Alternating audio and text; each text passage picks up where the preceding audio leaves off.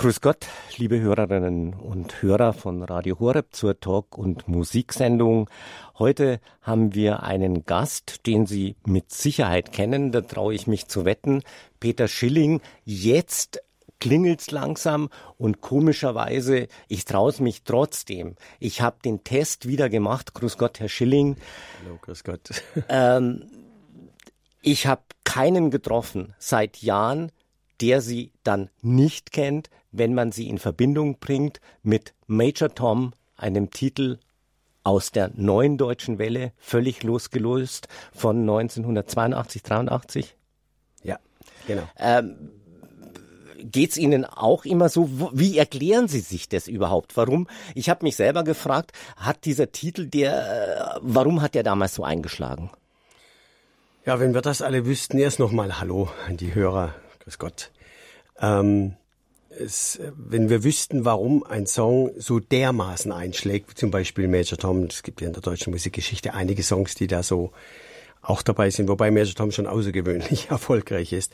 Wenn man das wüsste, könnte man Hits planen und vorbestimmen. Und Sie sagen, erfolgreich ist, der ist noch immer erfolgreich. Und wie? Also, äh, also ich, ich sage Ihnen ganz persönlich, das ist fast, ich habe eine Tochter, die ist jetzt fast 20 oder ist 20 geworden, ja, stimmt.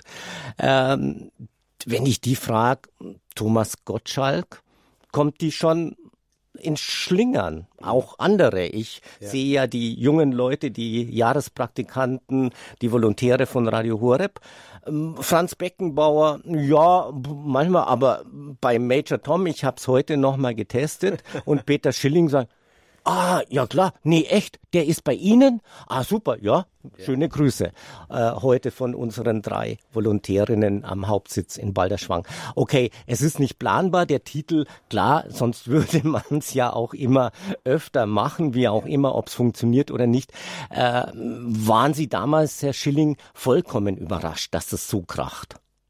Ich bin eigentlich heute mehr überrascht als damals, dass es immer noch so kracht, um ehrlich zu sein. Das ist äh, äh, ein Phänomen ist dieser Song mittlerweile schon und das nicht nur in Deutschland, sondern ich muss es wirklich sagen, es ist auf der ganzen Welt. Das ist äh, in Amerika, Freund ist rübergekommen von Los Angeles und der ist tatsächlich nach München gekommen, extra um mir zu sagen, wenn ich in, in Los Angeles den Namen Peter Schilling, genauso wie Sie es jetzt gesagt haben, im Zusammenhang mit Major Tom erwähne, stehen dort die, die Regler still. Ne? Das ist Wahnsinn, sagt er. Du machst ja keinen Begriff für populär, du selbst und auch der Song, vor allem auch natürlich der Song, dort ist. Ist erstmal toll, etwas gemacht zu haben zum Thema Thomas Gottschalk. Das ist sehr interessant, dass Sie das sagen. Er hat mir selbst mal gesagt, weißt du, wenn ich die letzte Sendung mache und die Kameras ausgehen, bin ich nach einem Jahr vergessen. Du ja, nicht, du nicht, sagt er. Mhm. Du nicht, weil du hast was für die Ewigkeit gemacht. Musik hat natürlich auch einen anderen Wert.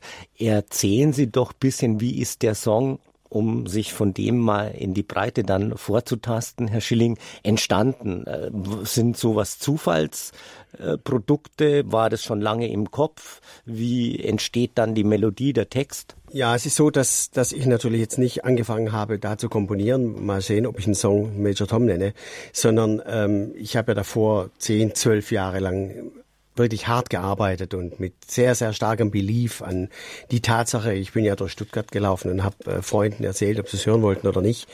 Ich würde immer sagen, eher nicht. habe ihnen erzählt, ich werde eines Tages eine Nummer eins schreiben. Seid euch da mal bombensicher. Und da äh, haben sie gelächelt und gesagt, na gut, schreib du mal deine Nummer eins und so. Aber ich habe tatsächlich auch für das Ziel gehungert. Als Beispiel, einmal war meine, habe ich in Stuttgart äh, drei Tage nichts zu essen gehabt. Drei Tage. Wenn Sie mal drei Tage nichts essen, wissen Sie, wie sich das anfühlt. Und das ist kein schönes Gefühl. Und es waren nur drei Tage. Es gibt äh, auf der Welt Plätze, da kennen Menschen Sattheit gar nicht. Da haben Sie vollkommen recht. Und ähm, das war schon ein prägendes Erlebnis. Und das habe ich für das Ziel gemacht. Der Punkt ist ja, äh, ich schmunzel bisschen. Wir machen ja nur Radio, Gott sei Dank, und nicht Fernsehen. Äh, aber Sie spüren mein Lächeln es könnte ja genauso gut jetzt ein äh, Weltmeister von 1974, ein Fußballweltmeister vor mir sitzen, ähm, weil sie ja sich irgendwann mit 15, 16 haben sich die Wege so gegabelt und äh, fußballerisches Talent hatten sie auch. Warum haben sie sich dann für die Musik entschieden und was war mit dem Fußball los, Herr Schilling? Also es war so, dass ich äh, gespielt habe in Stuttgart West bei einem, äh, so hieß der, SSW hieß der Verein, und auf dessen Gelände fand ein Turnier statt äh, mit äh, italienischen Mannschaften, schweizerischen und deutschen. Und ich war in der Stadtauswahl, Stuttgart West, Stadtauswahl. Und ähm, da habe ich gespielt und bin den Oberen vom VfB Stuttgart wohl aufgefallen, weil ich technisch ziemlich beschlagen war und schnell. Das waren meine Stärken. Und äh, dann wurde ich eingeladen zum Probetraining zum VfB, wo ich hätte einen Vertrag unterschreiben sollen, um es ganz exakt zu sagen, der mir verboten hätte, bei den Stuttgarter Kickers zu unterschreiben. Also nicht generell, sondern nur für die Stuttgarter Kickers, dass ich da nicht abgeworben werden hätte können. Aber äh, ich habe das dann mit dem Fußball schnell wieder sein gelassen, weil ich gemerkt habe, ich war in meinem Jahrgang mit 14, 14,5, 15 äh, den anderen voraus. Ich wusste aber, die werden sich weiterentwickeln. Und okay. dann wird's hart. Und es wurde, es hat schon angefangen weh zu tun. Fußball ist ein hartes Geschäft. Ah, brutal hart. Und ich, ich bin ein sensibler Künstler. Also mir da gegen die Knochen treten zu lassen, das ist auf Dauer nicht mein Business. Und äh, jetzt habe ich so auch nochmal nachgedacht, äh, wann merkt man denn, dass man so ein bestimmtes Talent hat? Ist es am Ende, wie viele dann immer wieder erzählen, dass man mit fünf oder in der ersten Volksschulklasse schon irgendwo gesungen hat? Wie war das bei Ihnen? Du entwickelst eine, eine gewisse Lust daran, das, das zu tun. Mhm. Das, das ist, kommt aus dir raus. Das ist, ich kann das auch schwer erklären. Ich habe zum Beispiel gehört den Song Lady in Black von Uriah Heep, der nur aus zwei Akkorden besteht. Und da habe ich dann gesagt, also Freunde, das kann ich auch. A-Moll und G, das kriege ich auch noch hin. Ne? Wobei das ein sagenhaft guter Song ist, mit einer wunderschönen Melodie und Sehnsucht in sich. Ne? Dann kam Lola von den Kings, ein sehr komplexer Song, ein wunderschöner Song. Und dann habe ich immer ange mehr angefangen, Songs zu analysieren. Ich war dann plötzlich drin. Wie Sie merken in dem Gespräch, plötzlich bist du drin. Dann habe ich mir, hatte ich eine Gitarre und da habe ich mir die Akkorde hergeleitet. Ich kann ja keine Noten. Und dann habe ich die Akkorde verstanden, die Herleitungen verstanden, die Kompositionen und so ging es weiter, weiter, weiter. Ich habe dann fürchterliche Songs geschrieben und die wurden dann aber auch immer besser. Und so hat sich das entwickelt. Wie alt waren Sie da? 15, 16. Und äh, hat sich da dieses Talent so abgezeichnet oder war da schon? Es ist keine Kopfsache. Das, du machst es einfach. Man macht. Das ist keine unerklärlich. Das ist nicht, dass ich mir so, ich glaube, ich kann es, jetzt fange ich an, sondern das entwickelt sich. Du kannst gar nicht anders. Ne? Wenn da eine Gitarre steht, muss ich die anfassen, muss ich die nehmen, muss ich da spielen. Das ist so eine, eine Leidenschaft, die einfach in einem drin ist. Und so habe ich dann tatsächlich zur Musik gefunden. Ich bin ja ein klassischer Singer-Songwriter. Ne? Und das war ich immer. Und so habe ich begonnen und heute schreibe ich gerne weiterhin Songs. Im Grunde, Herr Schilling, äh, Sänger, Singer, Songwriter zu einer Zeit, wo der Begriff erst aufgetaucht ist. Richtig, oder? sehr, sehr gut. Ja, Herr Leninger, das haben Sie richtig gesagt. Und also und diese neue deutsche Welle, die noch im Ohr ist, wie ist es entstanden? War das so eine Absatzbewegung zum Schlager an sich oder? Also die, diese musikalische Bewegung, von der Sie, von der Sie reden, mit der habe ich relativ wenig zu tun. Es gibt äh, das war ja so eine Bewegung Spaß um jeden Preis. Ne? Und da bin ich nicht dabei. Ich wurde neulich auch wieder gefragt, was war denn in der Zeit in den 80ern meine schlimmste Klamotte? Da habe ich gesagt, ich hatte keine schlimme. Ich war immer ein adrett gekleideter junger Mann und habe mich da also auch nicht angeschlossen. Ich war nicht so ein Revoluzer oder sowas, sondern ich habe immer auf Inhalte geschaut. Die sind mir wichtig. Ne? Und wie sie auch in dem Sender hier bei Radio Horeb vermittelt werden, das ist mir wichtig. Und äh, da muss habe ich keine Zeit für irgendwelche Wellen. Es gibt ein paar Songs aus der Zeit, die haben ja trotz Welle, die wären auch ohne Welle nicht geworden. Sie werden diesem Begriff zugeordnet, aber das findet in allen Sparten, ob in der Literatur, ja, ja. in der Musik, ja, in der Kunst äh, und sonst wo äh, statt.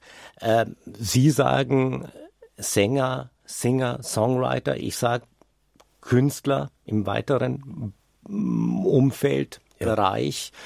Ähm, Sie haben auch und deshalb äh, freuen wir uns immer über Ihre äh, Anwesenheit. Sie waren auch beim letzten Hörertag vor sechs Jahren in Balderschwang im Oberallgäu. Genau. Äh, Sie haben Bezug zu Radio Horeb. Sie haben Radio Horeb irgendwann entdeckt und finden die Inhalte mh, auch ganz ansprechend. Absolut, weil es in die Tiefe geht der Themen und weil ja auch Gleichnisse gebracht werden, die so fantastisch sind. Ich rede zum Beispiel, das hat mich fasziniert und gefesselt von der Steinpalme, die sie äh, versendet haben. Und äh, die, die man kann es eigentlich besser gar nicht nicht auf den Punkt bringen. Diese kleine Palme, die einen Stein darauf geworfen bekommt und dann wachsen muss trotz des Steins in ihrer Krone und die dadurch die Wurzeln tiefer getrieben hat als ihre Nachbarpalmen, die keine Belastung hatten.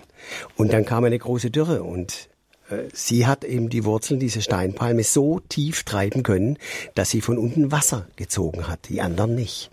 Und dieses Gleichnis finde ich zum Beispiel so unfassbar gut, dass ich das einfach. Eine Geschichte, über die wir gleich nochmal reden. Wir haben heute bei Talk und Musik hier bei Radio Horeb, mhm. Ihrer christlichen Stimme in Deutschland, Peter Schilling, Künstler, Musiker. Sie kennen ihn, Peter Schilling, Major Tom, völlig losgelöst. Herr Schilling, äh, Sie haben ein paar Musiktitel mitgebracht. Äh, Major Tom kennen schon alle. Ja. Ähm, ich glaube, auf dem ersten Album sagten Sie, ist fast alles konstruiert zu hören. Vielleicht sagen Sie eine kurze Einordnung dazu. Sehr gerne. Das ist ein Song, den habe ich 1982 geschrieben. Auch den Text habe ich 82 geschrieben. Und ähm, der handelt schlichtweg von künstlicher Intelligenz, wie wir sie heute haben. Harmonische Melodien von Computern geschrieben. Es sind kaum noch Menschen da, die sie bedienen. Das ist genau das, was wir heute haben. Und äh, deshalb habe ich den Song ausgewählt und heute mitgebracht.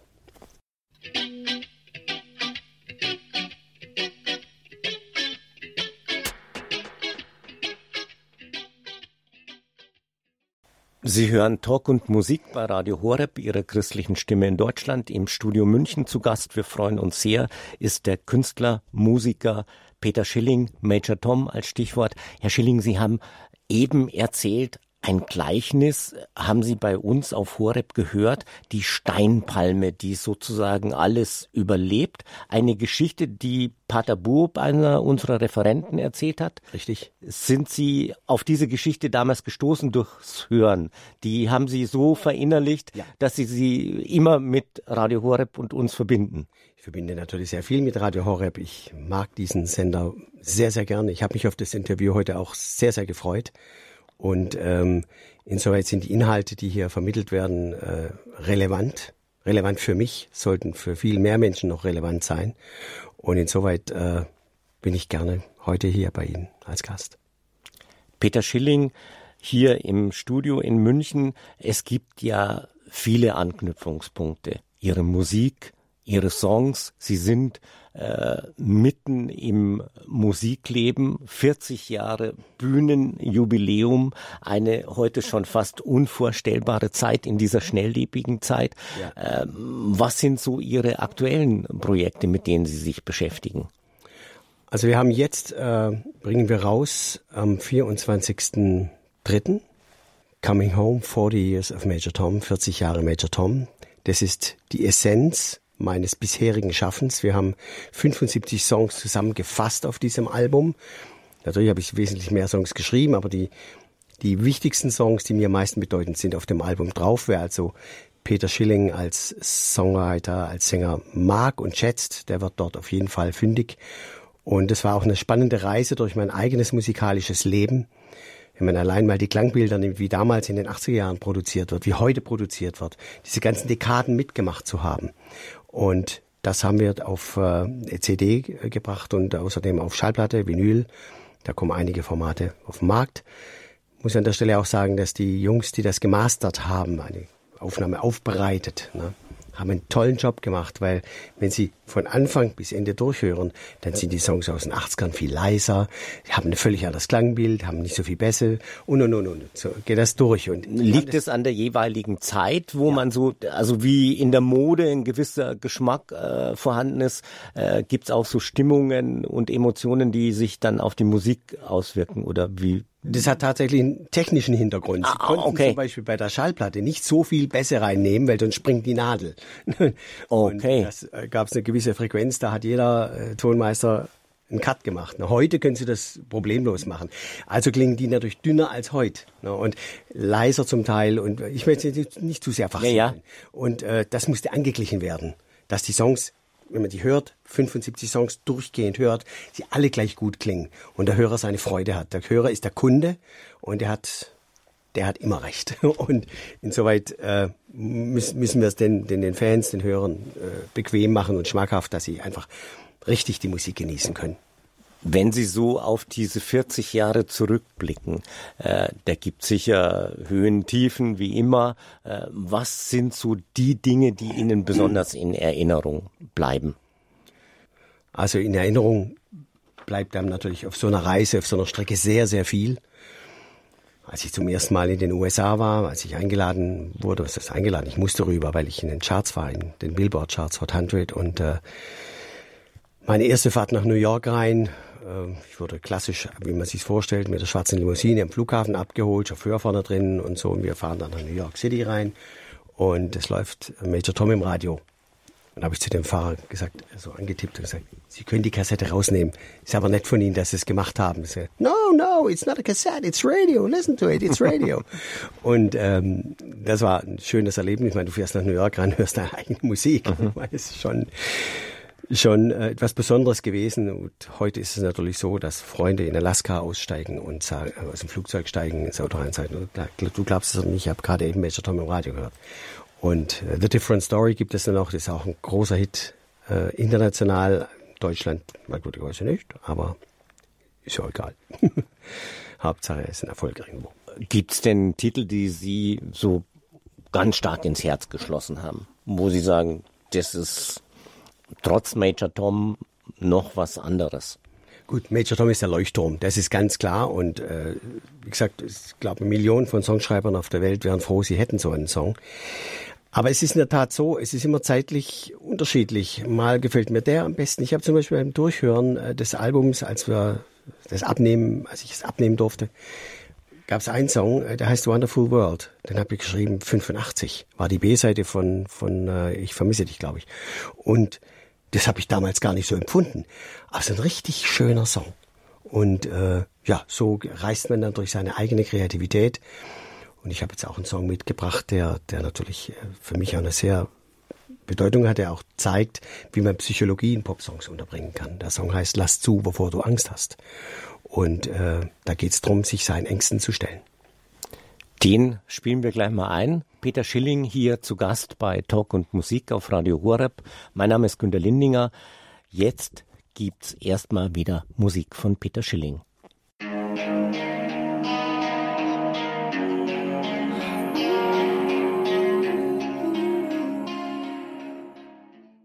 Talk und Musik auf Radio Horeb. Zu Gast im Studio München Peter Schilling, Künstler im weitesten Sinne, Musiker, ein Allrounder seines Gebietes. Äh, Herr Schilling, wie hat sich denn Ihre Karriere in den 70er Jahren, wie geht es plötzlich, dass man dann einen Wahnsinnshit wie Major Tom landet? Was findet denn vorher statt? Sie haben erzählt, wie sich sozusagen die Lust steigert, sich mit Musik zu beschäftigen. Aber irgendwann muss ja einer auch auf die Idee kommen und vermutlich hat da ja auch Fernsehen ein bisschen mitgespielt. Das ist die Folge. Die Ursache liegt natürlich früher. Ne? Das heißt, äh, wenn man ein Ziel hat, ob das Musik ist, ob das äh, Kunst generell ist oder Sport oder egal wie, dann musst du für dieses, meine Erfahrung, musst du für dieses Ziel bedingungslos brennen. Du musst verzichten können, du musst Meinungen anderer nicht so ernst nehmen, wenn du auf dem Weg bist.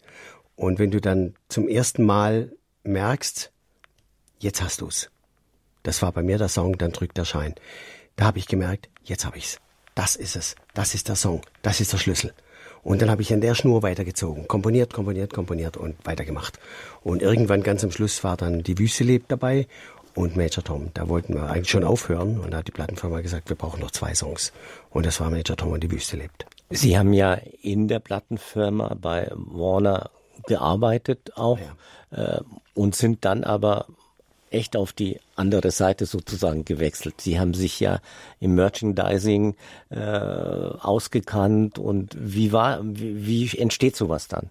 Das ist die andere Seite der Medaille. Da geht es ja nicht um Musik, sondern ich war ja gewohnt von, von äh, Verlagen, Plattenfirmen mit meiner Musik, also nicht ich persönlich, sondern die Musik, einfach abgelehnt zu werden. Das sagen, quält uns nicht, wollen wir nicht. Ne? Dann habe ich mir irgendwann gedacht, sag mal, die, die dich da, nicht persönlich, aber deine Musik ablehnen, die verdienen doch Geld damit. Und dann habe ich mir überlegt, ich bewerbe mich mal bei einer Schallplattenfirma. Das habe ich getan. Das war dann damals noch WEA, Warner Elektra Atlantik. Heute ist es Warner und habe da angefangen zu arbeiten. Hab, bin da in den Außendienst gegangen. Gut, ich war jung und das war in Stuttgart, wo, wo Sie auch geboren sind, oder? In Stuttgart bin ich geboren, aber ich war bundesweit unterwegs. Okay. Ich habe da für eine Band äh, Aktionen gefahren, zum ersten Mal farbige Vinyls zum Beispiel mhm. und habe die dann im Handel untergebracht oder oder habe einen Vertreter vertreten, der krank war oder im Urlaub war, mhm. durfte Tourneebegleitungen machen. Und äh, also es war ein unfassbar spannendes Feld. Es hat einen solchen Spaß gemacht. Und ich habe da also zum Beispiel mal bei einem Künstler einen Hallenverkauf gewesen und es waren keine Platten da. Und da kommt der Manager zu mir und sagt, was tut ihr denn von der Plattenfirma? Hier ist ein Künstler und wir haben keine Platten. Und da habe ich, hab ich zu dem gesagt, du kriegst deine Platten. Heute Abend sind sie da. Ich verspreche es dir. Ich wusste gar nicht, was ich da erzähle. Was, was redest du da? Ne? Es war tatsächlich in Landau und da habe ich meinen Vertriebsleiter angerufen und gesagt, wo sind denn die Platten, die aus Aachen-Alsdorf vom Presswerk nach Landau, wo sind die? Ja, die sind in Frankfurt am Umschlagsplatz, Güterplanhof. Ne? Das war 1978. Da konnten sie noch überall problemlos hin. Ich bin da hingefahren, habe gefragt, wo ist denn der Güterwaggon aus, aus Alsdorf? Oh, der steht da hinten. Ja, und ich, oh, super, ich dahin, die Leiter hoch, die war oben offen, weil es war überdacht. Ich guck rein, als erstes liegt ganz oben drauf der Haufen von Platten des Künstlers, den ich betreut habe.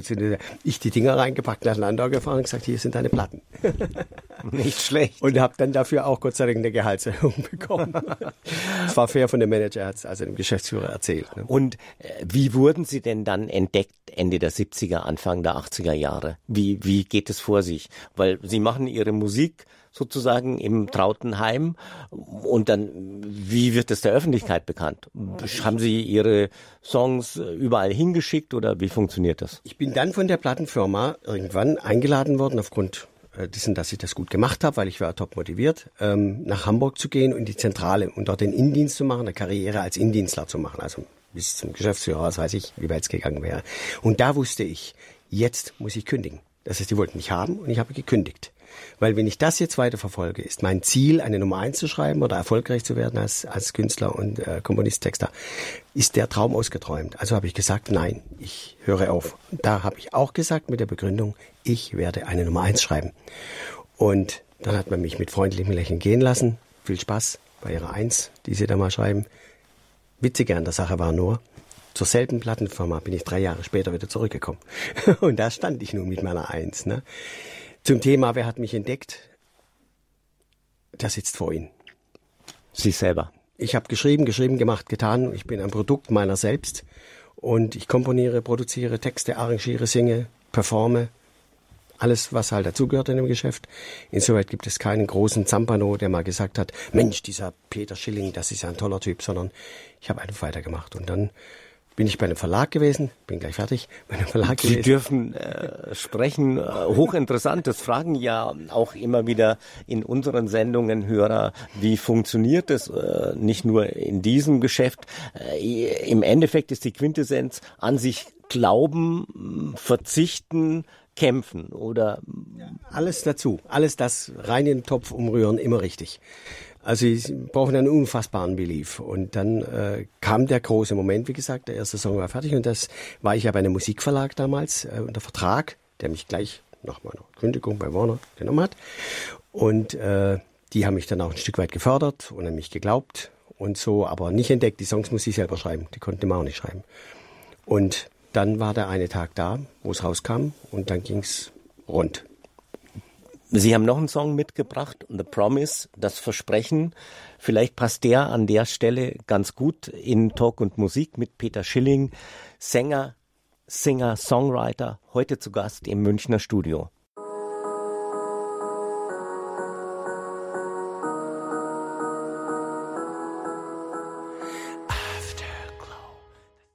Radio Horeb, ihre christliche Stimme in Deutschland. The Promise von Peter Schilling haben Sie eben gehört bei uns im Studio. Peter Schilling, ich habe im Laufe dieses Gesprächs, Herr Schilling, ohne äh, Ihnen äh, Honig um den Mund zu schmieren, wie man so schön sagt, den Eindruck, dass Sie im Laufe dieser 40 Jahre, die Sie jetzt in diesem Musikbusiness-Geschäft sind, an Breite Ihrer Talente noch mehr zugelegt haben. Sie machen Kinderbücher.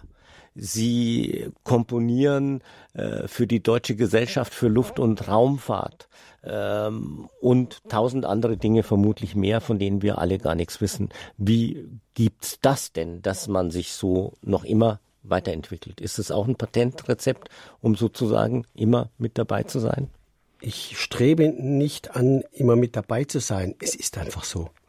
Ich tu das. Ich, ich arbeite ja nie. Ne? Also ich bin die ganze Zeit nicht am Arbeiten, weil das, was ich da mache, empfinde ich nicht als Arbeit, sondern als pure Lust am Musikmachen, am Leben, an den Dingen, die, die mich umgeben. Das Deutsche Zentrum für Luft- und Raumfahrt zum Beispiel hat mich eingeladen zur Mission von Alexander Gerst, zur Horizons-Mission, äh, Major Tom als Klassikversion anzubieten. Das haben wir auch gemacht. Super, so super gelaufen, dass sie bei der Matthias Maurer Mission bei Cosmic Kiss mich gebeten haben, einen Song zu schreiben habe ich auch gemacht.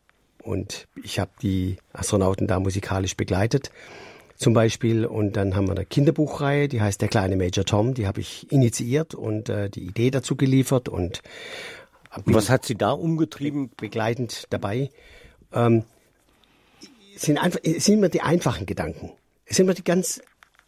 Ich habe mich einfach gefragt, irgendwann 016, gibt es eigentlich einen Astronauten für Kinder? habe ich geschaut, ist heute nicht mehr so schwierig, ob es da was gibt. Ich bin dann in Japan auf einen kleinen Astronauten gestoßen. Die ESA hat einen kleinen Astronauten. Alles sehr charmant, alles sehr gut gemacht. Also um Gottes Willen, die wissen schon auch, was sie tun. Aber nicht so, dass ich sage, durchdringt mich. Und dann habe ich gedacht, sag mal, Major Tom kennt doch auf der Welt jeder. Der macht doch den kleinen Major Tom draus. Und bringe auf diese Art und Weise den Kindern Naturwissenschaften nah. Na, denn wir brauchen Naturwissenschaftler. Das ist ganz, ganz wichtig. Und so ist der kleine Major Tom äh, entstanden. Ich habe dann die Stella ihm zur Seite gestellt, ein Mädchen. Und auf gleicher, also auf Augenhöhe, die beiden bestehen ihre Abenteuer gemeinsam und lernen dabei. Und so lernen auch die Kiddies dabei. Und dann wollte ich noch eine Katze äh, dabei haben, ein Tier. Erst war es ein Hund und dann haben wir gesagt, oh, Katze. Ne? Eine echte Katze kannst du nicht machen, also haben wir eine KI-Katze äh, gemacht. Künstliche Intelligenz. Äh, Sie haben ja so eine Themenbandbreite. Naturwissenschaften, äh, ich sag mal, das ist ja nicht automatisch so, äh, dass man sich für diese äh, Vielfalt interessiert. Äh, Sie kennen Radio Horeb, reden über Naturwissenschaften genauso kundig, künstliche Intelligenz. Im Grunde waren Sie der Zeit voraus. Waren das immer schon Interessen von Ihnen? Ich kann keine Texte schreiben, die mir nichts geben. Ich kann keine Texte schreiben, wo ich das Gefühl habe, der Hörer, also zunächst einmal gibt mir der Zuhörer seine, das Wertvollste, was er hat, nämlich seine Zeit. Und ich möchte den Zuhörer gerne aus dem Song, aus den Songs, die ich schreibe, mit etwas, ich sag mal entlassen, Anführungsstrichen, das ihm was gibt das ihm eine Idee gibt, das sagt, ach Mensch, das habe ich ja so noch gar nicht gesehen. Ach, das ist aber interessant.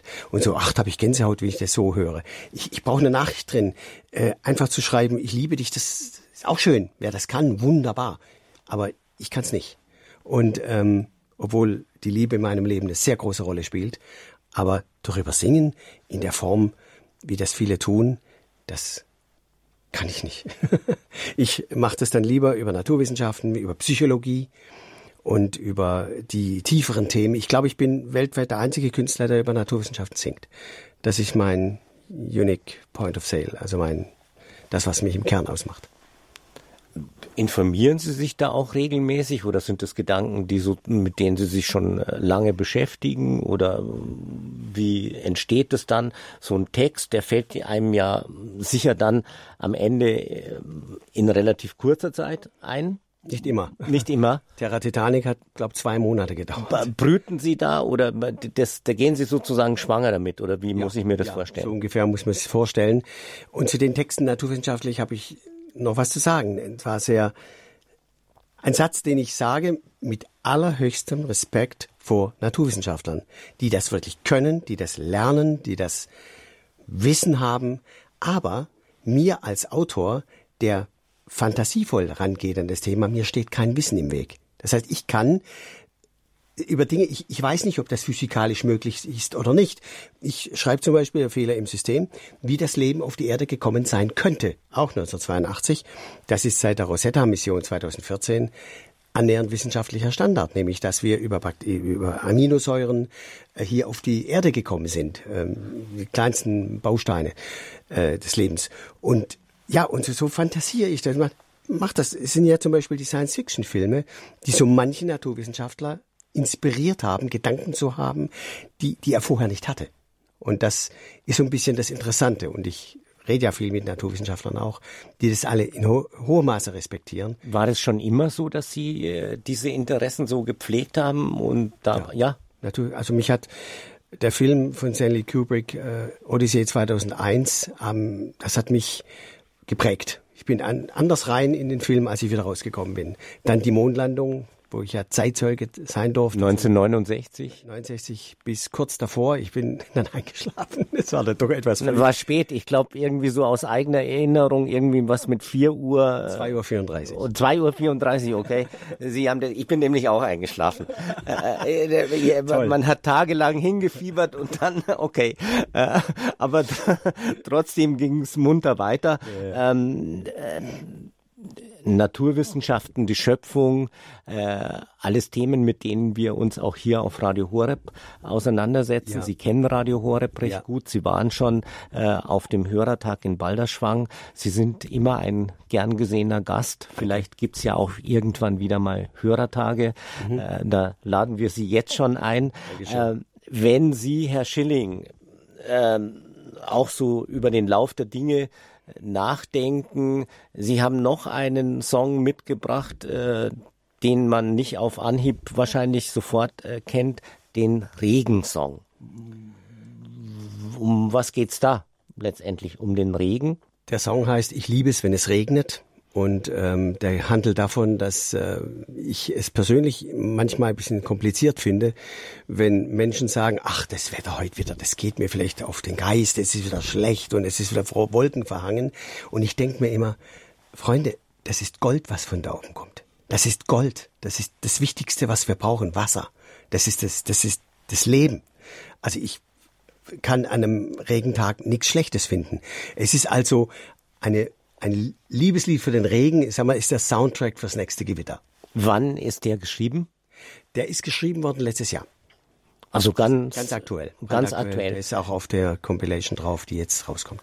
Am 24. Da sind 75 Songs drauf, sagten Sie, oder habe ja, ich das falsch? 75. 75. Deutsch und Englisch. Das ist sozusagen eine Reise durch die 40 Jahre die Essenz, das Konzentrat meines Schaffens. Äh, wir hören mal rein in den Regensong und kommen gleich wieder. Peter Schilling hier auf Radio Horeb, der Sänger, Singer, Songwriter, Künstler in der Talk- und Musiksendung. Ich liebe es, wenn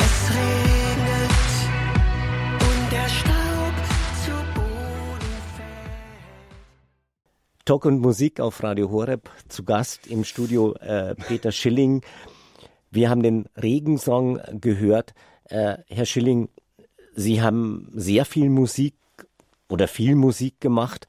Wissen Sie denn, wie viele Titel Sie geschrieben haben? Wahrscheinlich schon, oder?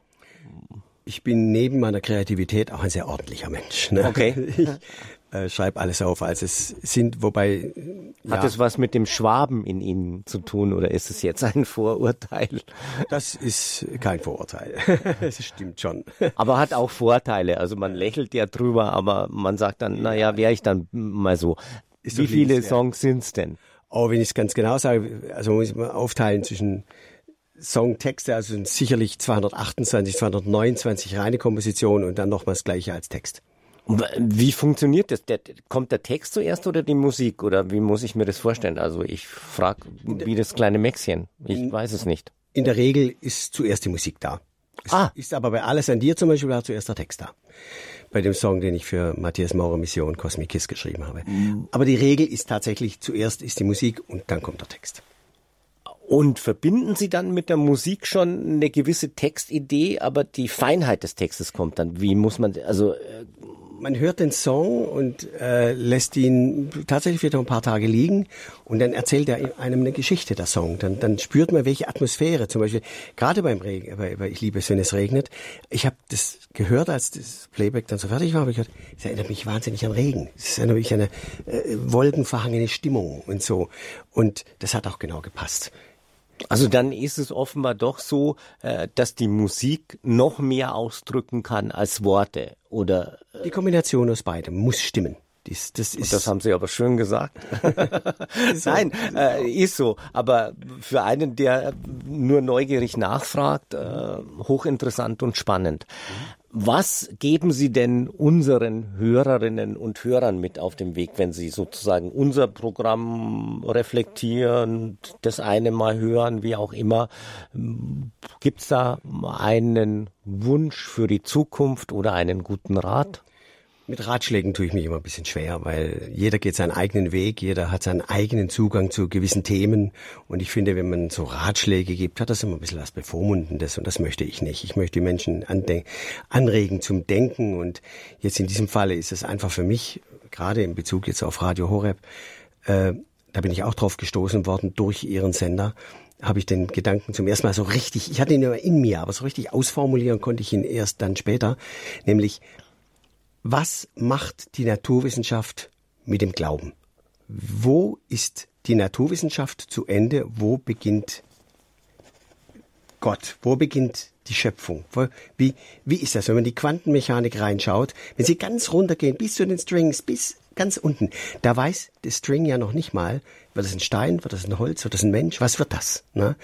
Diese, dieser schöpferische Gedanke fasziniert mich und mit jeder naturwissenschaftlichen Erkenntnis wird scheinbar, nur scheinbar, der Glaube ein Stückchen nach hinten gedrängt, was aber nicht so ist. Die Naturwissenschaften hat ganz klare Grenzen, ganz klare. Das habe ich persönlich jetzt so empfunden mit den Informationen, die ich habe. Es gibt in der Naturwissenschaft Regeln, die können wir nicht überschreiten. Lichtgeschwindigkeit ist Lichtgeschwindigkeit, basta. Deshalb wird es ja auch den Spruch hinters Licht führen. Das geht gar nicht. Ne? Wir wissen nicht, wie groß das Weltall ist. Wir wissen nicht wirklich, ob der Urknall der Ursprung ist. Wir wissen nicht wirklich, wird das Weltall mal zusammenfallen oder wird das Weltall sich bis ins Unendliche ausdehnen? Fragen über Fragen. Und da setzt für mich die Schöpfung an. Und da ist für mich Gottes Wesen. Peter Schilling, zu Gast bei Radio Horeb. Herzlichen Dank für Ihren Besuch im Studio München.